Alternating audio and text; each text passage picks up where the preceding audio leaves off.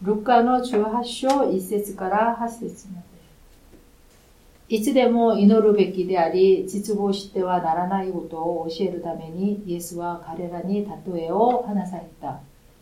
ある町に神を恐れず、人を人とも思わない裁判官がいた。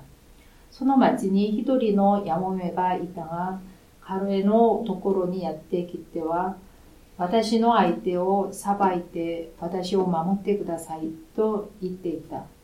彼はしばらくは取り合わないでいたが、後には心密かに、私は神を恐れず人を人とも思わないが、どうもこのやもめはうるさくて仕方がないから、この女のために裁判をしてやることにしよう。でないと、ひっきりなしにやってきてうるさくて仕方がないと言った。主は言われた。不正な裁判官の言っていることを聞きなさい。まして神は夜昼神を呼び求めている先民のために裁きをつけないで、いつまでもそのことを放っておかれることがあるでしょうか。あなた方に言いますが、神は速やかに彼らのために正しい裁きをしてくださいます。しかし、人の子が来たとき、果たして地上に信仰が見られるでしょうか？ルカ18章には祈りについての例え話が2つ続けて書かれています。最初が不正な裁判官とやもめ。この例えですね。その後にパリサイ人と酒税人という例えもあります。両方とも大切な箇所ですので今週と来週続けて学ぶことにいたします。不正な裁判官とやもめこの例えでイエス様が教えようとなさったこと。それは一節にちゃんと要約されていますね。いつでも祈るべきであり失望してはならないことを教えるためにイエスは彼らに例えを話された。イエス様は私たちに失望しないことと祈り続けることこの2つを教えようとされたわけです。ところが私たちはしばしば失望します。そして祈るのをやめてしまいます。失望は信仰の敵です。これに勝つことができたら私たちはもっと力ある祈りができるようになると思います。ジョン・バイアンという人が書きました「The Pilgrim's Progress」日本語で「天路歴帝」という難しい名前になっていますがこの本では主人公が滅亡の町からさまざまな困難を経まして天の都に向かっていく。まあ、信仰生活を比喩で描いているわけですね。でそこには俗年の位置とか困難の丘とか死の影の谷とか虚栄の位置それから疑惑の城いろいろなものが登場いたしますがその中の一つに落胆の泥沼というのもあるのです私たちが一旦落胆の泥沼にはまるとそこからはなかなか這い出すことができません。小さな失望がこう重なってきますと大きな絶望になりますね。また落胆が失望に変わっていく。そういうことにならないうちにこの落胆の泥沼に沈み込んでしまわないうちにそこから這い上がらなければなりません。天路歴帝の主人公が天の都に到達する時のパートナーがいるんですがそれがミスター・ホープです。希望なんです。信仰の旅では希望という道連れが私たちにも必要です。でダンテの新曲これによりますと地獄の門にはこう書かれてあるそうです。何時らここに入る者一切の望みを捨てよダンテが言うように地獄には一切の希望がないのです。この世にあってそこが本当どんなに物質的に豊かでありましてももう楽しいことがいっぱいのところであったとしてももしそこに皆さん希望がなかったらそこは地獄のような場所になってしまうんです。逆にそこがどんなに辛く苦しいまた大変な場所でありましても希望があったらそこは天国のように光が見え喜びのあるところになります。創世記にヨセフの物語がありますが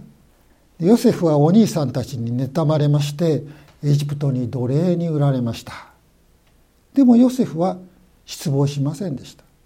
ファラオに仕える役人の家でその家の管理人として雇われましてもう才能を存分に発揮するわけです。ところが主人の妻の誘惑があってそれを退けたために主人の妻から濡れ衣を着せられ無実の罪で牢獄に入れられてしまいます。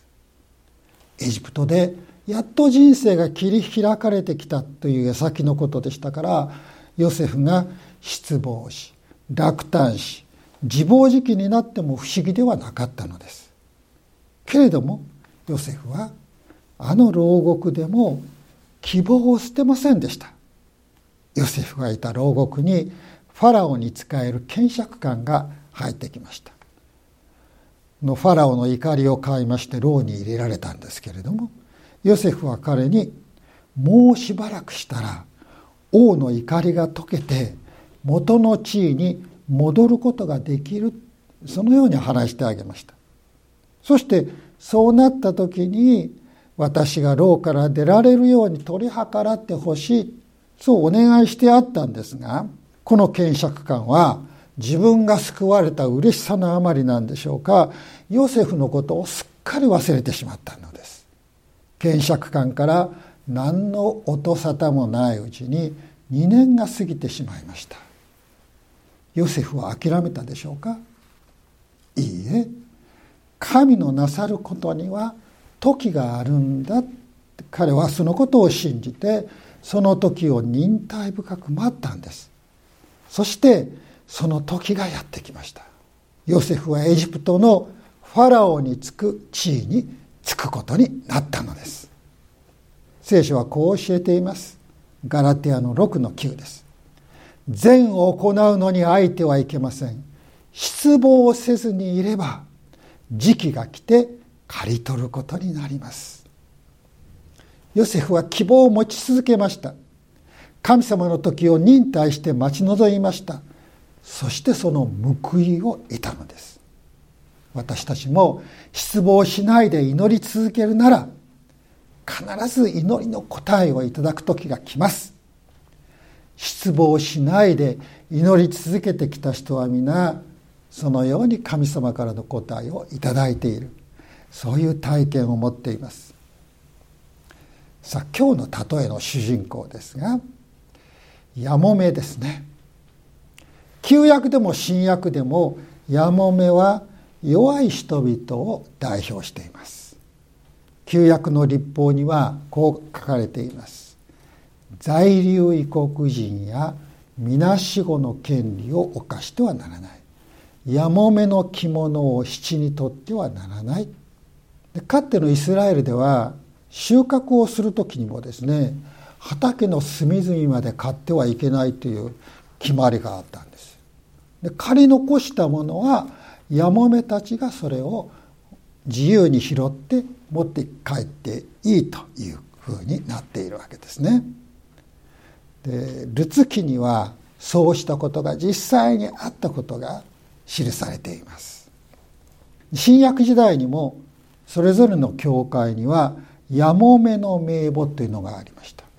もちろん親族のいる人は親族が養うべきなんですけれども親族のいない年老いたやもめたちを教会は助けていたんです。ヤコブ1の27にこのような言葉があります。父なる神の御前で清く汚れのない宗教は孤児ややもめたちが困っている時に世話をしこの世から自分を清く守ることです。でこのようにやもめであることだけでも大変なことだったんですけれどもイエス様の例えに出てきますこのやもめは。争いごとに巻き込まれていました。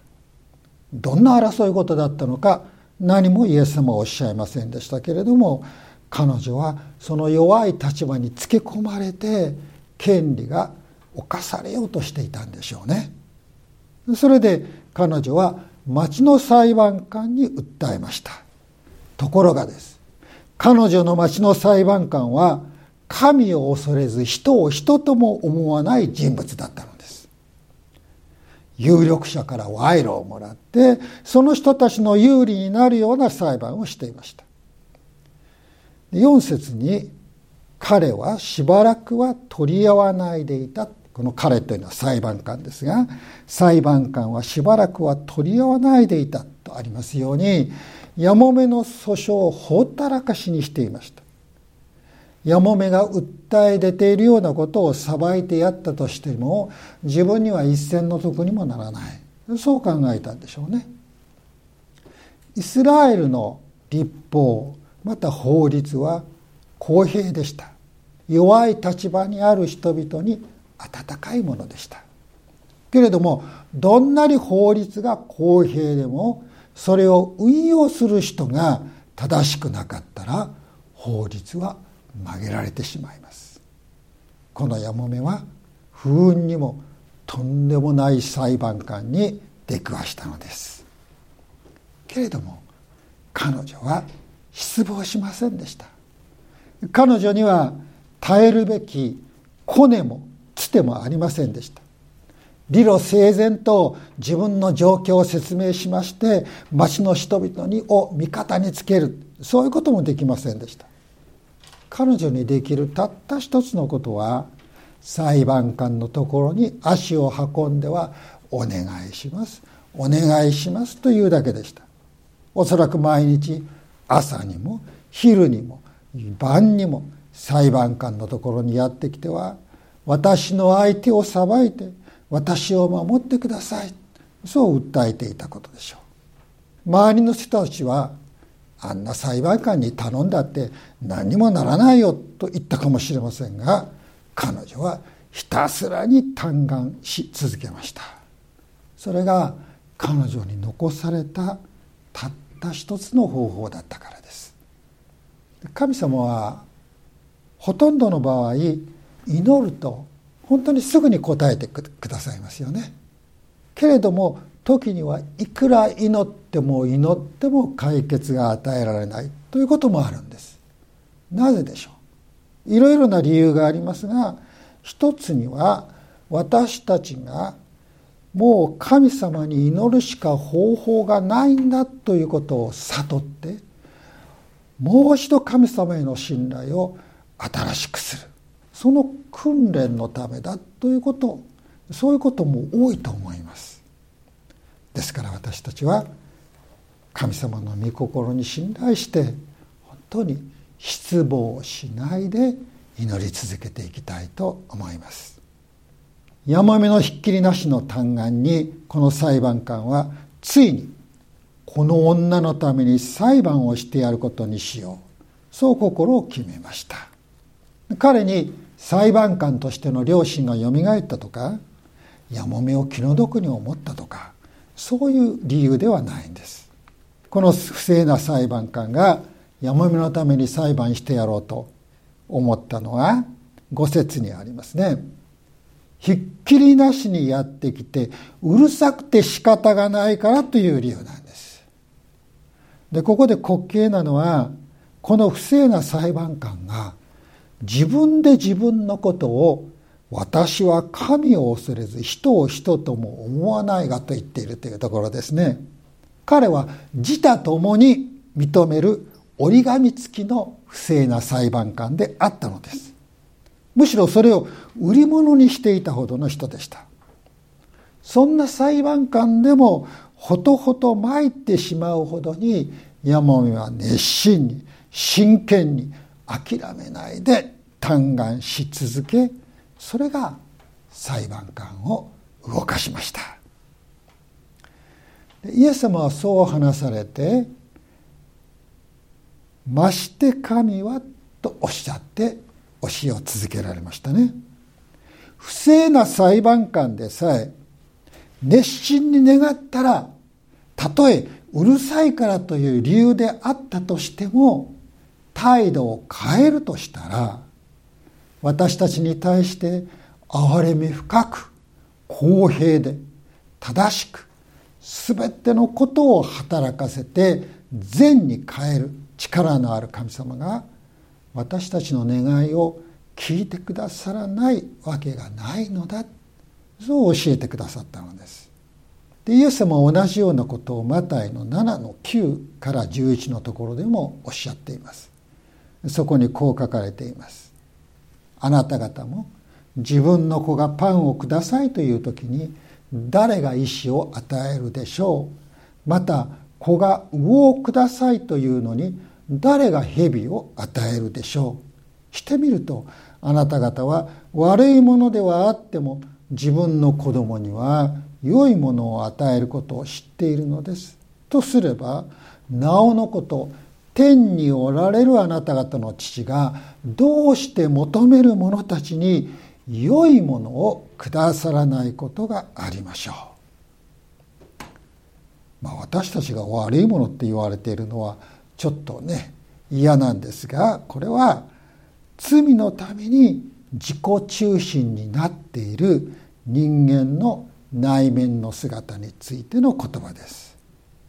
どんなに善良な人でもまた他の人に対して本当に犠牲的に尽くす人であっても私たち神様の前に罪人でありますからさまざまな形での自己中心性というものがどっかにあるわけです。イエス様はそういうことを言っていらっしゃるんでしょうね。そんな私たちではあっても自分の子供のためだったら犠牲を払うでしょう。良いものを与えようとするでしょう。イエス様はそうおっしゃったわけです。人間は堕落したとはいえ神様の恵みによって何らかの善を保っています。もしそうなら完全に善である神様が神の子供たちの求めに応えてくださらないわけがないのです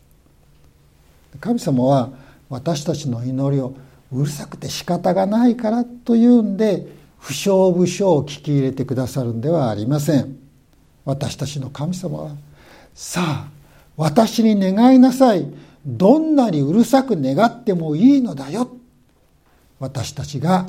本心から祈り求めるようになるのを待っていてくださるのです。この神様の愛が憐れみがある限り私たちに失望はありませんイエス様は今引きましたマタイの福音書で不完全な人間の親と天にいらっしゃる完全な魂の親私たちの天の父とお比べになりました。この今日の不正な裁判官とやもめのお話ではこのとんでもないこの不正なですね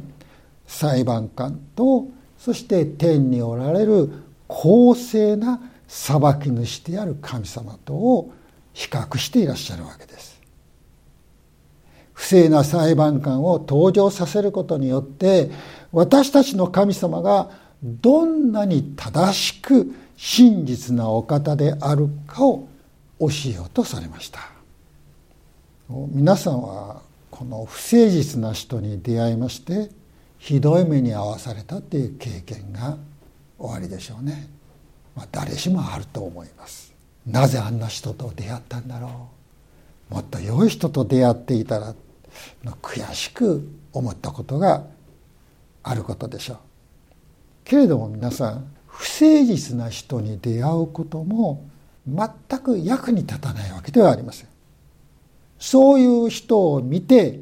逆に神様がああこの人とはまるで正反対の素晴らしいお方なんだな誠実なお方なんだなということが分かって慰められるということもありますね。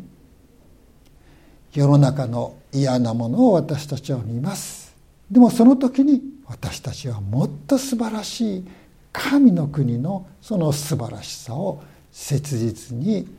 願い求めるというそういう神の国への希望が湧いてくるじゃないですか。私たちは今災害と疫病そして不正と戦争それを目の当たりにしています。けれどもそのことによってイエス様がもう一度来られてこの世界を癒してくださる治めてくださるそのことを切実に願う信仰が与えられるようになりました。世の闇は私たちに神の国の光を求めさせるようにもなるんです。イエス様は言われました。まして神は昼も夜も神に叫び求めている選ばれた者たちのために裁きを行わないでいつまでも放っておかれることがあるでしょうか？あなた方に言いますが神は速やかに彼らのために正しい裁きをしてくださいます。そしてその後でこう言われました。しかし人の子が来た時果たして地上に信仰が見られるでしょうか？2000年前イエス様は救い主として世に来られました。二度目には裁き主として世に来られます。そしてその時が近づいています。その日まで私たちは正しく真実な神様に信頼し諦めないでまた怠けないで祈り続けていく。その必要があるのです。そのような信仰者がいますか？そのような信仰を保っていますかとイエス様は現在の私たちに問いかけていらっしゃるんです。真実な神様に私たちの精一杯の真実をもって応答する。それが信仰です。失望をせずに祈り続けることができるのは